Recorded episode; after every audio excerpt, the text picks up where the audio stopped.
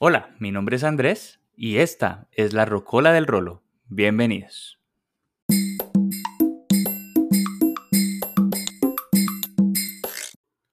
Hoy les quiero dar un pequeño viaje en el tiempo para que veamos cómo estaba el mundo musical en el año 1983, que fue el año en el que yo nací.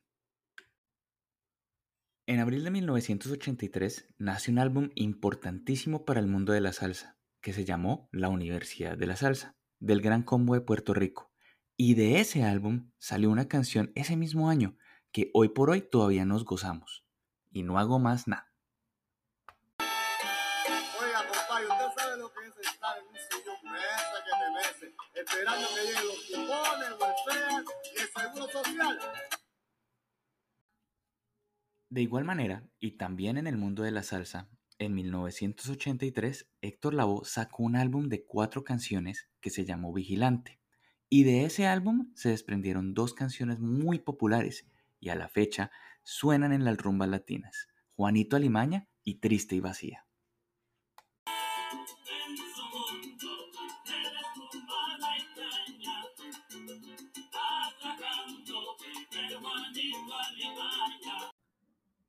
Saliéndonos un poco del terreno de la salsa, y ya mirando lo que pasaba en otros mercados, en el año 1983 nació un álbum muy importante para la música, el Labor of Love de UB40, que contenía una canción que fue un cover de Neil Diamond de 1967, Red Red Wine.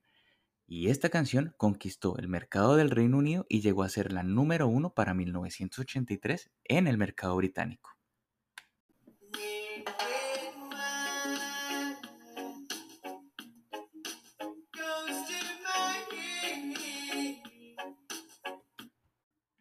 Del Reino Unido pasamos a Australia, país en el que para 1983 Flashdance, la película, conquistaba la taquilla. Y de esta película sale una canción que se llamó igual, Flashdance, de Irene Cara. Adicional a eso, esta canción estuvo en el top 5 de la Billboard Hot 100.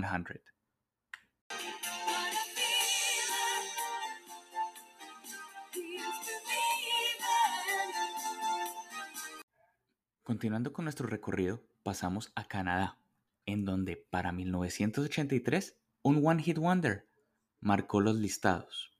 Our House de Madness.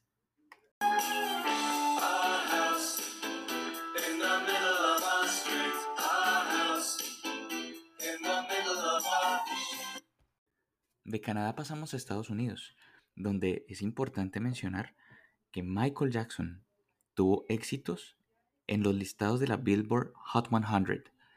Para ese año, Billie Jean y Beat marcaron un hito.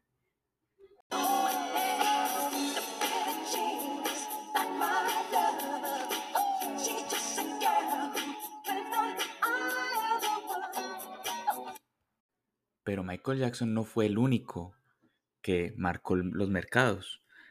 Por ejemplo, Men at Work tiene una canción que para 1983 fue importantísima y también fue parte de estos listados de la Billboard Hot 100, Down Under.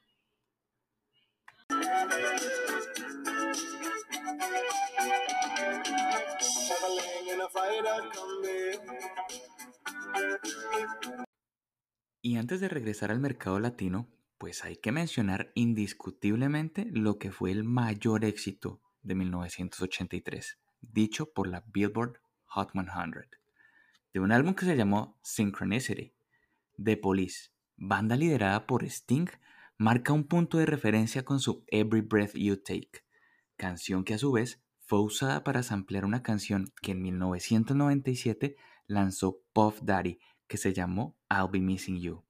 Más adelante vendrá un podcast dedicado a canciones sampleadas de otras canciones.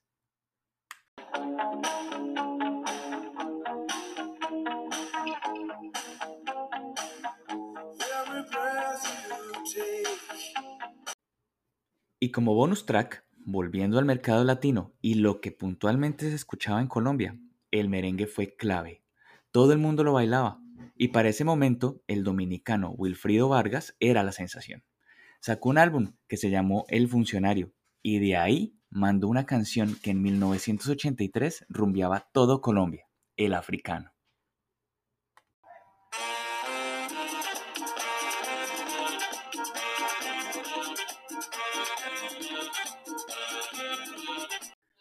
Y con estos datos finalizamos nuestro primer podcast.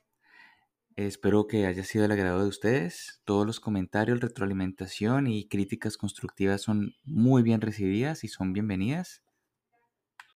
Y si por casualidad llegan a estar en una reunión y se quedan sin tema de conversación, todos estos datos sirven para romper el hielo y continuar celebrando.